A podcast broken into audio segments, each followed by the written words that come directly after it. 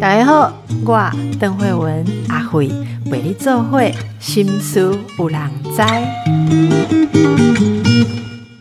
大家好，今天是健康运动的议题哦，我们收到听众朋友的。诶，点播好，我就是阿辉，就是有人点播，我们就尽量达成。天涯海角哦，你被吹，然后我赶紧吹来哦。不知道接下来会不会演变成来点播，要寻找这个失散的亲人，在我怎么摘啊？哈，希望我们也无远弗届有那样子的功能啦。总而言之，就是有听众朋友说到，其实呢，运动啊，不是有动就好。现在很多人都知道重量训练非常的呃有用哈，呃包括充足的强度刺激，还有大家害怕的肌少症哈，要怎么样好好的来训练？可是常常做重训好像，又局限于我我至少我我周边如果到中年哈，大概五十几岁，很多人都在做重训，可是再往上，好像年纪大一点的，如果到了老年人哦，就有一点点想说啊，干嘛都做该呢？啊，在挡啊，或者是说会不会很不舒服，还是有伤害？可是事实上，我我自己觉得，在健身教室里面看到很多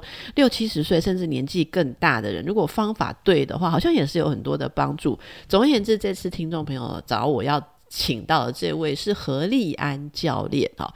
何立安教练是嗯，这个。何立安怪兽训练，我不知道什么叫怪兽训练，等一下来问他哦。那据说这个何教练对于中老年人的激励训练哦是非常专业、非常的有见解。我们今天就来请教、访问一下教练哦，到底呃重训的。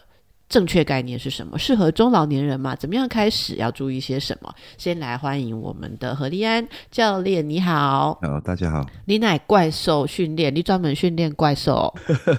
这个这个有个小故事啦，就是呃，其实我从我从美国读书留学，那时候拿到博士回来，其实我回我台湾是先在大学教书，然后我在文化大学体育系，然后那时候在大体育系教书的时候呢，因为那大学生最常见的上课方式就是翘课嘛，哈。那所以呢，我在呃当时在教书的时候，我就常把上课的一些重点录下来，然后或者是说呢这些那个呃文字啊，我就把它写下来。然后那时候脸书刚我刚刚开始玩脸书，然后我就弄了一个粉丝专业，想说呢让没有来上课的同学呢可以回头去看一看今天上了什么课啊。虽然不是什么巨细靡遗东西，但就重点式的这样子，然后就开始往上面丢东西。可是那时候呢，因为我呃，我又想不出来那个要取什么名字啊。我太太觉得我这个人从小到大都很幼稚啊，所以就把它取名叫怪兽训练啊。就这样一个偶然就把 我的粉砖取名叫怪兽训练。然后后来呃，这怪兽训练呢，就是呃，我发现其实来看的都不是我的学生哈，来看都是很多业界人士和社会人士哈。那后来呢，我就开始接受，因为那个粉砖开始接触到很多。呃，这个需有需求的人哦，就是请我去演讲啦、开读书会啦、示范教学之类的哈。然后后来呢，我从大学辞职啊，然后呢，就因为我我我不喜欢呃大学评鉴和教授生等制度，然后呢，然后所以呢，我就我就从大学辞职，辞职出来以后呢，就创业，然后就沿用了这个这个名字来开业这样子，所以所以才叫做怪兽训练。所以是不是去的人是 是怪兽，是教练，教练是怪兽啊？那那这个我们先来问一下哈，所以您呃有写到说这这本著作叫做《抗老化你需要大重量训练》。怪兽训练总教练何立安以科学化的训练帮助你提升肌力、骨质、神经系统逆转老化。啊，你硅谷好做书名在等哦。没有没有没有，就只有抗老化你需要大重量训练这几句话。后面那个后面那个其实是副标，好跟解释。哎，所以抗老化我们一定需要大重量训练吗？没上来散播节的后呀。对，这就是关键所在了哈。就刚刚刚，其实您有提到说，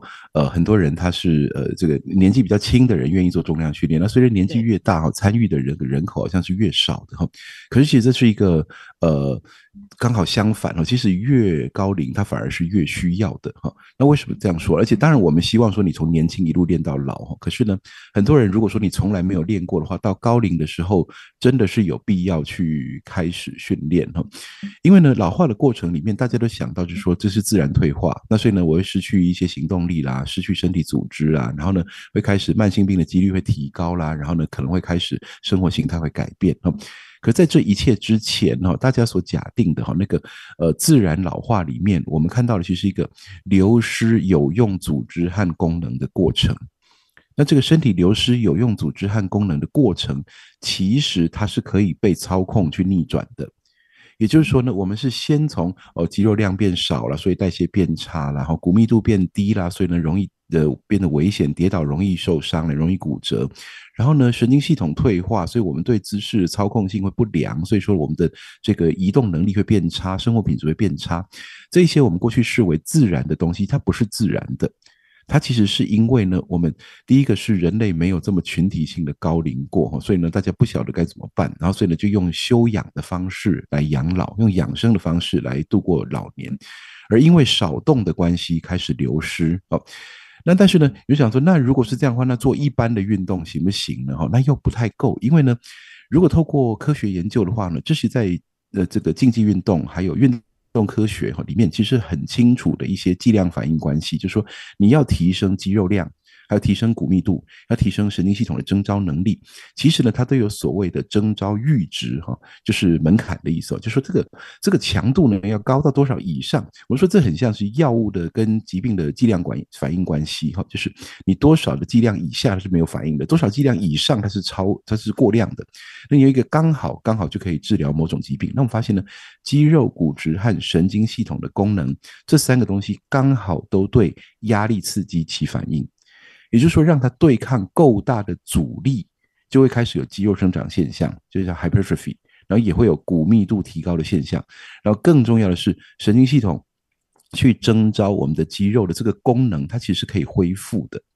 那所以我们才发现说呢，原来呢，我们发现说这个他越逐渐的这个姿势越来越佝偻啦，开始不良于行啦，开始行动缓慢啦，甚至开始呃这个没办法自己下床翻身啦，都这些的，其实呢，这个肌力无法征召的现象，都可以从肌力训练来逆转它。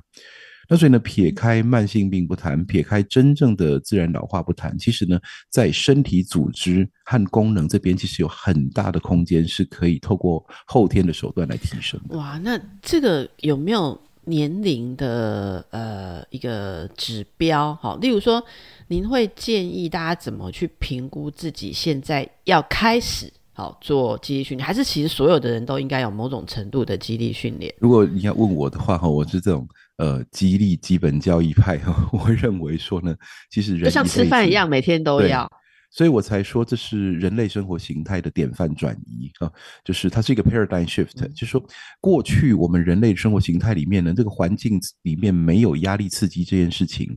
但是我觉得我它应该要像是呃。刷牙、洗脸啊，洗手啊，然后呢，或者是这个充足睡眠、喝水这些的生活习惯一样，它应该要是一个维持健康的习惯。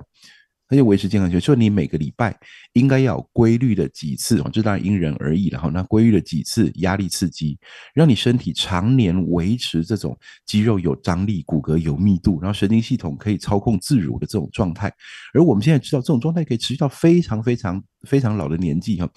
那这个，而且呢，这里提提到很有趣的，就是说，在过去我在读书的，在美国读书那个阶段呢，其实我刚好遇到了这个这种观念的转变。最初最初，大家认为说呢，呃，这个老人可能对训练是没有反应的。那当时呢，其实会这样说，其实因为根本就没有经验，这是乱猜的。因为他看老人就是行动迟缓嘛，肌肉会流失嘛，所以运动训练对他可能不适合。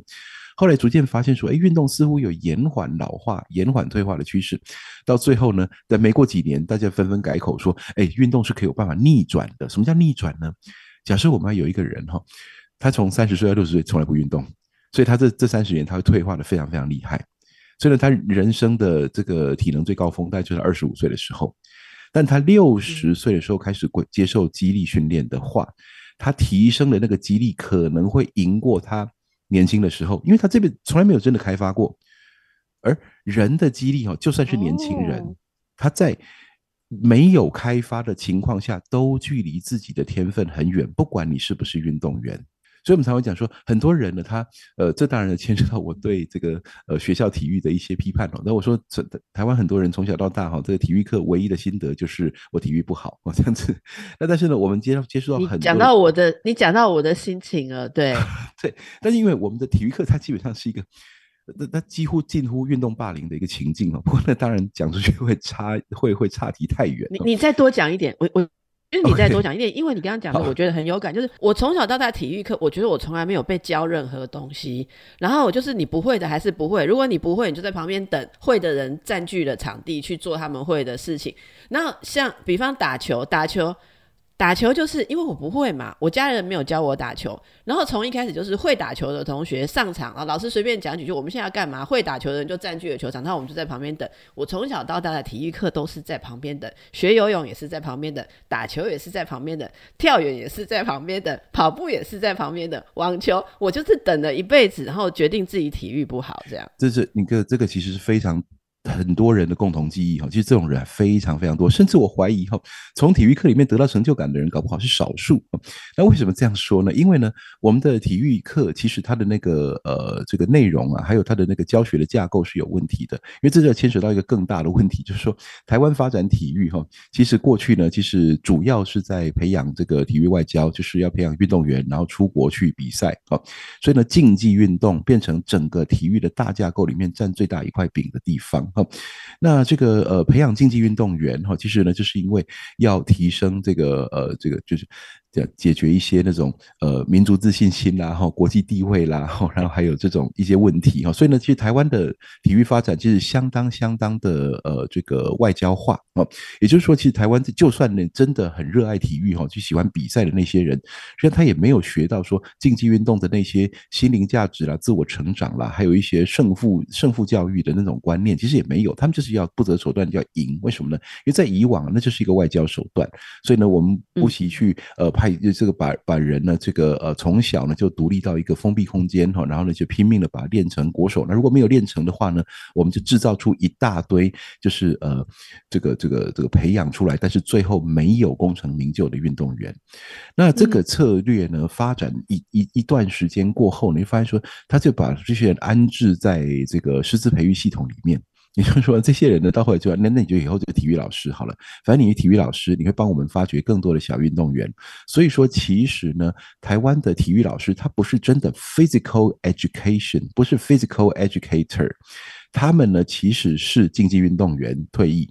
而且大多数是失意运动员，那就说如果真的功成名就的话呢，可能就拿奖金呢，就过一辈子很舒服哈。但是这种人是极少数中的极少数。那所以呢，这些人呢，到了这个学校体育以后呢，其实你发现学校体育的架构，它的没有教导什么运动的剂量处方关系，然 后这这剂量反应关系啦，没有教导说呃人类生活形态典范转移，或者说运动的多少的运动可以提升怎样的效果，什么是有氧，什么是无氧，什么是心肺，什么这些或许有提到一些些。甚至呢，有些是完全没有提到，但大多数的时候，体育的架构是篮球、排球、足球、棒球、田径、游泳这些东。为什么呢？就单项运动，因为师资就是单项运动背景，所以说呢，各单项运动、竞技运动的这个呃这种教育变成体育的主轴，那这会造成一个现象，就是呢，其实人类学了很多的规则和技能。那学得会就会，学不会就不会。有天分就玩，没天分就玩不起来。但是呢，他对于身体如何透过运动的方式来促进健康、提升运动能力，其实他并不知道。这些呢，就是我讲的运动识字率低的现象。那所以才会到我们到社会上去了，看到说这个健身业其实也是群魔乱舞的 乱象哦，各种稀奇古怪的无效训练，其实都包装着。为什么呢？因为民众不识字啊，因为民众没有体育素养。那所以呢，你从小到大，你看我们从这个小学一年级到高中毕业，其实基本上是十二年的运动剥夺嘛，所以所有人都错过了这个动作发展的黄金年代。那这个要所以呢，所以好动的都是坏小孩啊，像我这样坐不住的哈，才可以保有运动能力啊。那所以呢，这大部分的人如果很乖的话呢，就是只有那个体育课，体育课又是个运动霸凌的内容，所以说基本上来说，大家是没有学到任何东西的。那到了大学呢，就大概是延续了这样的状况。大学呢，虽然增加了兴兴趣选项的空间，但是仍然呢，如果是必修学分，很多人来说，那是一个需要去把它处理掉的麻烦东西，所以选择一个轻松的、不点名的哈就过了哈这样子。所以呢，直到我们真的知道说，其实运动科学近。五十年来的发展是一个非常了不起的进展，因为他发现说呢，在过去我们对人体的理解呢，不过就是呃这个医学啊，医学就是说在人体的受伤了、损坏了、生病了、哦退化了，那那这个这个医学呢，可能来修复那个症状或修复的病症，切掉坏掉的东西哈，这个医学非常非常厉害。但是呢，在这个正常值以上，人体其实有巨大的进步空间，大家是不知道的。这是在运动科学才有去研究这一块。嗯嗯，这运动科学呢，研究的发现说，哇，这实在是太了不起。因为呢，原来每个人生来都有一个巨大的进步空间，所以你认为的最健康的状态，一般人认为健康就是没有生病，就是健康。但实际上呢，在健康以上，其实每一个人，不管你是不是运动员，每一个人都有一个巨大的进步空间。所以呢，运动科学它就致力于去定义后天可提升的人体身体素质。后天可提升的身体素质，还有它提升的方法，所以我们发现心肺可以提升，我们发现肌力可以提升，发现肌肉量可以提升，骨密度可以提升，神经系统的控制力可以提升，爆发力或许也有一些空间可以提升，那动作学习到无限大的可能性可以提升，所以呢，运动科学就这样非常精彩的展开，所以我才说我们很有幸活在新训练时代，而新训练时代刚好又配合，因为医疗发达，这感谢医学啊，呃，人类群体性的长寿。所以群体性的长寿呢，自古以来，都是人类梦寐以求的一个梦想，就说哦，大家都可以活到很老哦这样。可是其实古代人很多的，就是平均岁数大概什么三四十岁，然后这就结束了。那除了七八十岁的人非常非常的少。但现在是群体性的高龄化，但是呢，以古人的角度来看，这应该是一个梦寐以求的这个美梦。但是结果不知道发现，这居然是一个重大的国安危机。为什么？因为退化的人太多，长寿而不健康。所以呢，我说运动科学在这个时代突然变得超级重要，就是说呢，其实你你你除了要呃这个这个疾病要有处理的对策之外，其实呢，我们要有办法说，如如何让人从三十岁到八十岁，这个长达半世纪的退化，我有一个手段来对付它。那我们发现，我觉得激励训练是最重要。我觉得刚才说的这一整段，从体育素养到现在整个人人口哈，我们现在全民比较延长寿命的这整个状况，跟我们平常在关心的什么长照啊、老年所有的问题都是连在一起哈。我们让大家先检视一下你的潜能都没有开发，你要不要开始哦？我们让大家深呼吸一下，等一下回来。好，我想刚才听到。呃，教练的一番说明，我觉得这已经是到了运动哲学，哈，已经是到了运动跟身体哲学，我觉得是非常精彩的一段诉说，大家应该都会想象，哎，可能要用不同的态度来面对自己的身体训练。那我们就回到，包括您在书中讲的一些嗯具体的细节哦。您提到肌力训练需要使用安全的姿势，然后进行渐进式超负荷的训练。好，如果是从来没有接触过肌力训练的中老年人哦，大家听到今天您讲之后，觉得哇，这件事情我已经 延迟了这么久，我要开始啊，怎么样开始？然后要注意些什么？然后这就是是第一步，一定就是要去找出找一个健身房，找一个教练，然后他就会一直卖课程，然后你课程都还没有做完，他又要你买下一次的课程。就是大家其实对这个很却步了哈。到底怎么样？我们对一般人而言，怎么样可以开始我们想要做肌肉肌力的训练呢？这种呃简单的问题，通常都没有简单的答案。不过呢，呃，那先说结论哈。呃，最终的结论，你还是要找教练，但是要找对教练。哈，那我们知道说，其实业界呢，现在其实很多的健身产业其实不是健身产业，它是瘦身产业，或者它是其他的呃这个娱乐产业。哈，那所以能够提供这样子的训练的机构，其实目前呃，在我看来还不够多。我我希望将来能够提供这种训练的小型工作室，可以开遍街头巷尾，像这种家庭医师一样。实际上，我认为需要教练的人口会比需要医生的人口多。那不过呢，呃，我再回到说，到到底该怎么开始？哈，刚其实提到过这个肌力训练很重要的两个观念。哈，第一个就是有负重潜力的人体自然动作，就刚讲说的安全的动作。什么叫做有负重潜力的人体自然动作呢？就是这个动作呢是顺着人体生长的形态来加压力的，因为我们要对人体加压力，而且要加很多年的压力，所以说呢，那个姿势和形态不可以是一个有害的。而运动科学早就已经定义出来，发现说呢，人体呢有一些自然动作它是有负重潜力的。例如说上肢的多方向推拉，例如说水平推、水平拉、垂直推、垂直拉，人本来就有这些动作，而这个动作拖去加压力之后，它仍然是安全的啊。那下肢呢，就是有呃深蹲啦、有硬举啦、有跨步啦、有行走啦这些东西啊。那这些东西都有负重潜力啊。因为为什么负重潜力很重要呢？因为我们要把它做第二个重要观念，就是渐进式超负荷的训练。刚刚开始的时候，我们要对身体的组织结构去加压力，我们就要顺着它的这个呃肌肉骨质哈骨骼的方向哈肌肉用力的方向去加压力，所以它不会是一些稀奇古怪的动作，它一定是很自然的动作，你本来就有这个呃动作潜力的啊。那我们要对它加重量，而加重量的时候呢，这动作承载的这个压力，重点不是那个重量被举起来。所以很多人说，哦，要举那么重干嘛？我生活中又不用举那么重。重点不是那个重量被你举起来，重点是把这个重量举起来的过程，你的身体结构去承载的那个重量，而去启动了后续的生长效果，不管荷尔蒙的变化啦、神经系统的变化啦、肌肉生长的变化、这些代谢的变化，这些全部都因为压力刺激而被启动，而规律性的启动。你的饮食啦，还有你的睡眠啦，你的喝水啦，你的各种这个条件配合之下，身体就开始生长。那不管几岁都会有反应虽然说了，越早开始，它的反应是越好的这也不可讳言哈。因为呢，这个荷尔蒙状态呢，还是年轻的时候是比较旺盛的哈。那不过呢，呃，所以说。回到这个角度来看哈，这不是一个简单的过程哈，所以我常常在很多地方哈，呃，这大家都问我说呢，呃，如果不想去健身房，能不能教几招，我可以在家里自己练哈，这样子。我说这种东西，当然，如果说如果在家里自己练的话呢，通常都只能够有那种呃。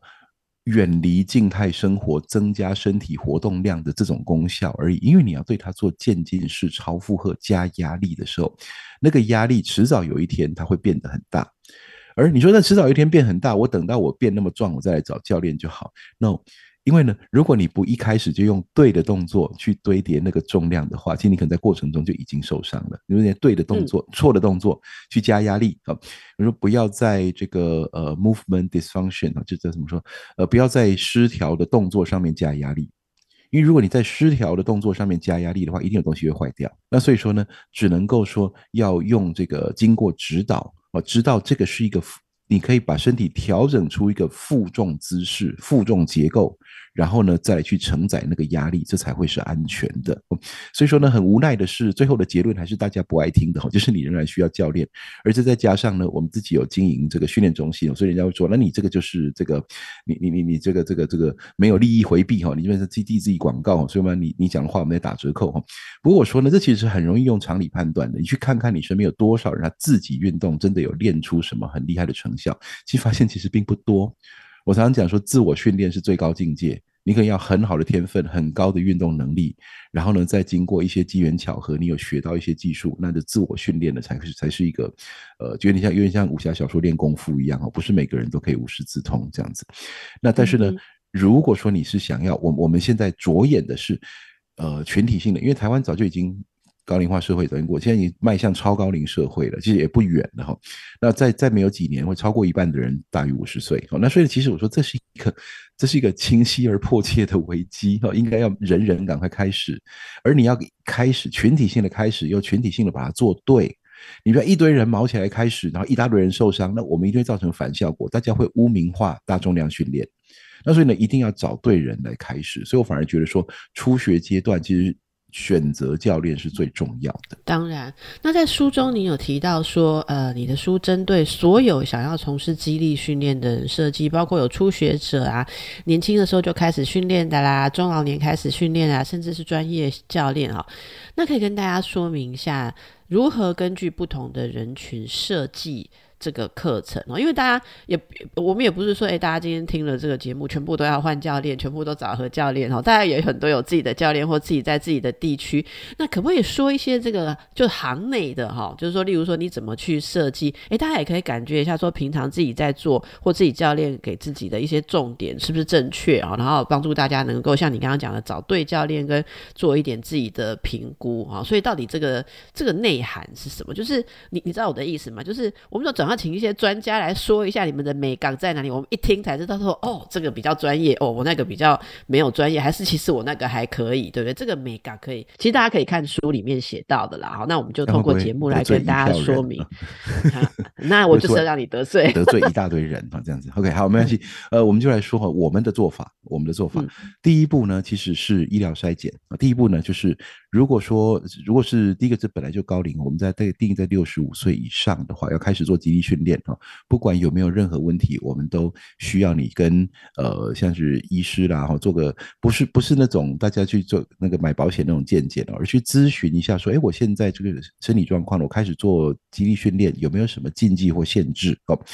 当然呢，这里就是一个很麻烦的地方，因为呢，不是每个医师都很呃赞成重量训练，有的时候他们还停留在这个。老了就不要乱动哦，这样子 那种观念的话，那其实可能有时候医生会把被医师劝退。所以说，我们现在当然也有越来越多医师，他是鼓励，而且他们知道说这个是很重要预防医学，所以他也鼓励人做重量，所以他们也可以帮忙做一些运动前的筛检哦，这样子。那运动前筛检筛什么呢？例如说呢，假设呃，你看一下关节有没有问题啦，哈，然后有没有潜在的疾病啦，代谢的方面的问题。那当然，如果说过去有呃，或是现在正有疾病，或者是旧伤，或者有开过刀什么的，那当然是一定要咨询的。说，那你这个东西有没有复原到可以开始进行训练？如果没有的话，是不是还需要一点医疗介入，或者复健，或者是物理治疗，然后才开始做肌力训练？这个衔接的功夫要先做好。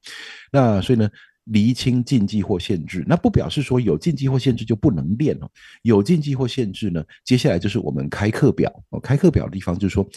禁忌和禁忌就是要避开，限制的话就是要调整，调整强度，调整幅度，调整训练量这一些的哦，就是依照着禁忌和限制去调配哦。举例来说，我们举个实例，对对，举例，对对。举例来说，假设呢，他呃这个人他有五十肩啊，然后他的手呢是无法高举过头的，他高举过头的话呢会产生呃某些的疼痛，而且他关节的咬合的这个。这个这个角度是不对的，所以呢，如果高举过头加压力，他肩膀会坏掉。那所以说，他所有的负重就变成用水平方向的负重，比如说他就不做肩推，他只做卧推啊。那他不做引体向上，但是他可以做划船运动啊，这样子。然后呢，再假设有人膝盖哦，他开过刀哦，然后呢，他现在膝盖的屈膝不得超过多少关节角度？那如果我们直接教他一个大重量深蹲，一压下去就会超过，那怎么办呢？我们会用一个箱子让他当椅子来做，叫箱上蹲。好，所以他坐下去最高就只会坐到那个箱子，他不会再更低，就保护了他有关节活动度限制的这个关节，这样子。所以就是用各种这个细细小小的一些微调，设计出一张课表来，然后让他。扎扎实实的压到重量。那我还要问一个问题，你知道中老年人很多多少有一点点椎间盘突出啊，腰椎、颈椎不好的很多，对不对？然后呢，医生就会，其实我遇到最多老年人或者说，哦，医生公我北当用丢腰啦哈，我不能弄，然后或者说很多的动作可能用力的时候会动到脖子，是不是这些人也有一些经过注意跟指？指导的方式可以去训练，然后不要恶化他本来的脊椎问题。这个你打开了潘多拉的盒子了哈。如果要谈脊椎的话，这大概是迷思最多的一个部分。那我我的我我小心翼翼的来回答这个问题哈，要不然会激发一些的这个仇恨哈。那我想说呢，过去呢，其实大家对于脊椎安全、脊椎训练安全呢，其实。呃，一直都有很多的迷思啊，例如说呢，腰痛啊就不能负重啊，然后呢，那你说他腰痛就压重量不更危险？No No No，Not so fast，哦，且慢啊。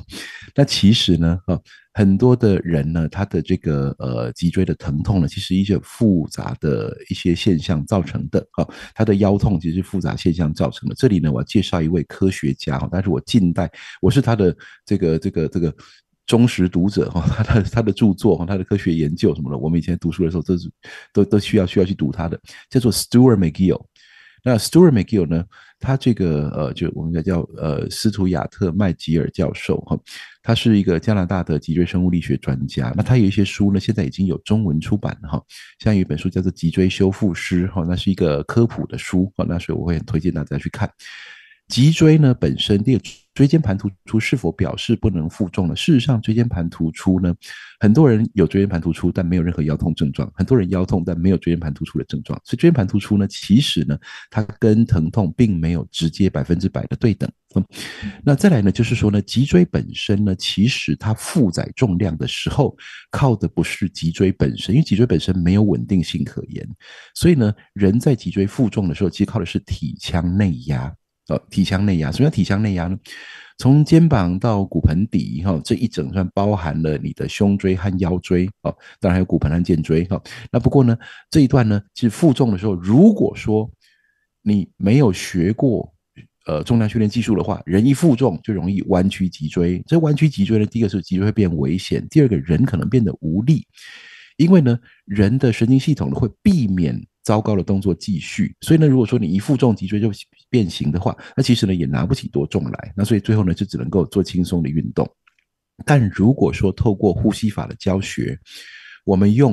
呃这个横膈膜式的呼吸呢，去提高体腔内压哈，第一个稀薄的气，所以你胸腔呢有这个肺的这个压力可以。保护胸椎，那同时呢，把横膈膜用力的往下压，然后同时收紧骨盆底哈，这是我们所谓的核心呼吸法。这时候你的腹腔内压哈 （intra-abdominal pressure） 也会提高，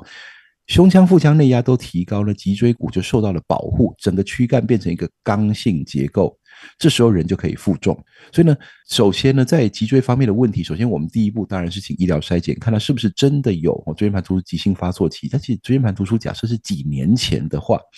就算他在造影技术里面啊看起来仍然是异常的，但实际上这个人非常有机会功能是正常的啊。那这个其实在呃运动科学的 paper 里面一一再的看到，所以后来 Stuart McGill 的一些研究呢，刚刚开始当然也得罪了一大堆这个呃这个外科医师哈，因为呢过去认为说呢这个在呃如果如果有问题的话就割掉，然后呢或者手术哈，那大概没别的解决方法。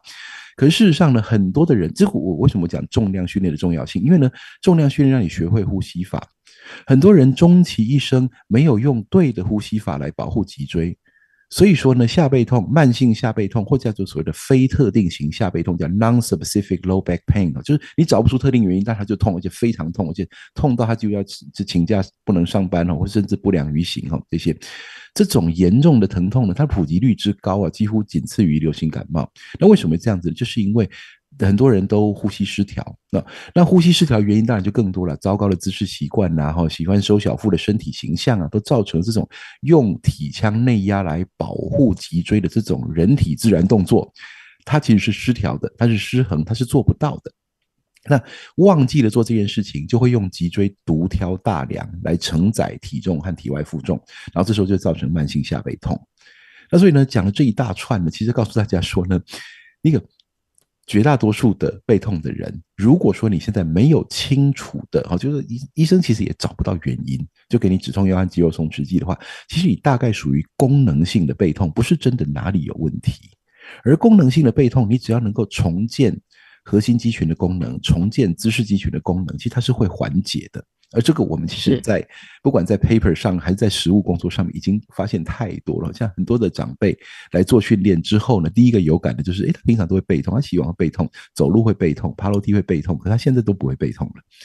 因为他的姿势肌群被重建了，他的呼吸法重新被学习了，所以有东西去支撑他的上半身体重，就不再靠着脊椎附近那些细细小小的肌肉在独挑大梁，所以他的背痛就缓解了，甚至就消失了。好，这是真的要有科学有研究，不要空口说白话。好，所以大家今天也听到了新知，也许对你有些帮助。我们休息一下。我刚才在休息时间闲聊的时候啊，才听到说，哎，其实教练自己也有过这个针对自己身体的状况或椎间盘的状况去设计自己的运动，所以你也有椎间盘的问题哦。对，其实我我我年轻的时候是背痛的爱用者。那 因为呢，我是我是呃打架选手哈，我是我是跆拳道啊、自由搏击哈，然后还有这个散打这些，我算是打架。那所以呢，打打架选手当然就是第一个是很土法炼钢，而第二个呢是人身安全哈，是是从来不顾的哈，所以我们就打很多很多的受伤哈。那我曾经有过急性椎间盘突出哈，椎间盘突出呢可以因为呃慢性的就姿势不良啦哈，然后呢用力的的方式不对啦或什么慢性的我每天弯腰驼背这都有可能直接造成，但是急性也会有。剧烈的跳动哦，摔伤哦，还有打伤都有可能哈，所以呢，就是这个这个打的天昏天昏地暗的某一次哈，然后结果后来就发现哎，怎么腰腰在痛，后来就蔓延到臀部，后来蔓延到脚，就是因为我刚开始以为说是拉伤肌肉拉伤，所以做了很多这个腿部的伸展，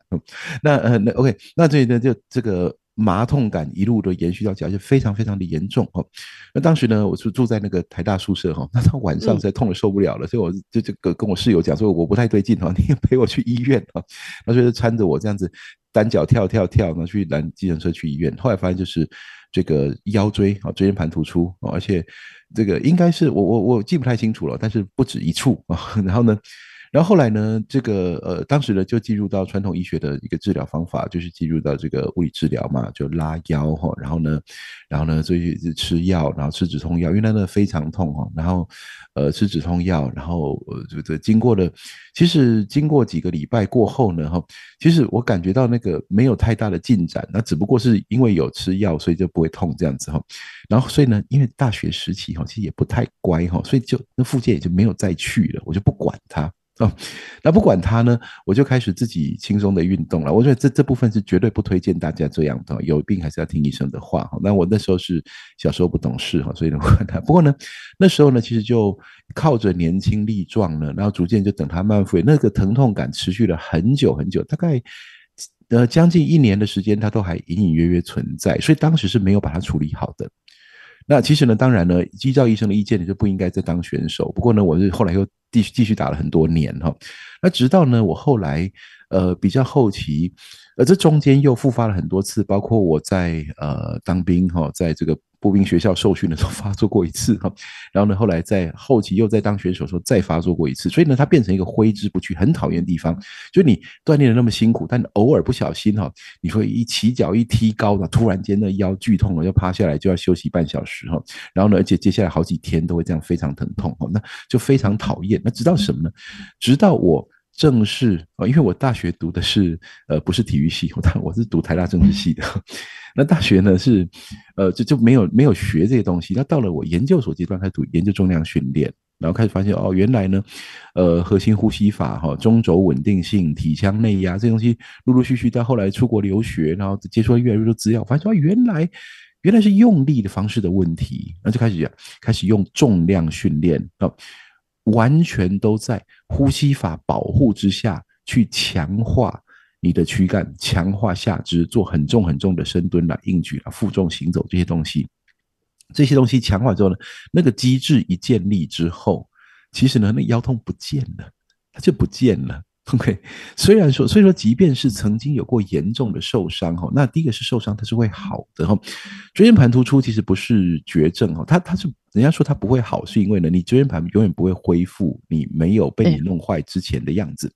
但不表示你的功能不能恢复，所以 Stuart McGill 有时候他他说呢，人家就讲脊椎上面的问题啊，一看就发现说这是退化性疾病。他说其实就很像你那个轮胎哈，新车轮胎开到马路上去一样，你开了一天回来你就发现，因为它跟新车出厂长得已经不一样了，它很多的刮痕啊、磨损啊，可它可能还有开好几万公里都没事。也意思就是说呢，其实呢有在使用的脊椎啊，人过了三十岁有在使用的脊椎看起来都不会是健康的，看起来都不会是。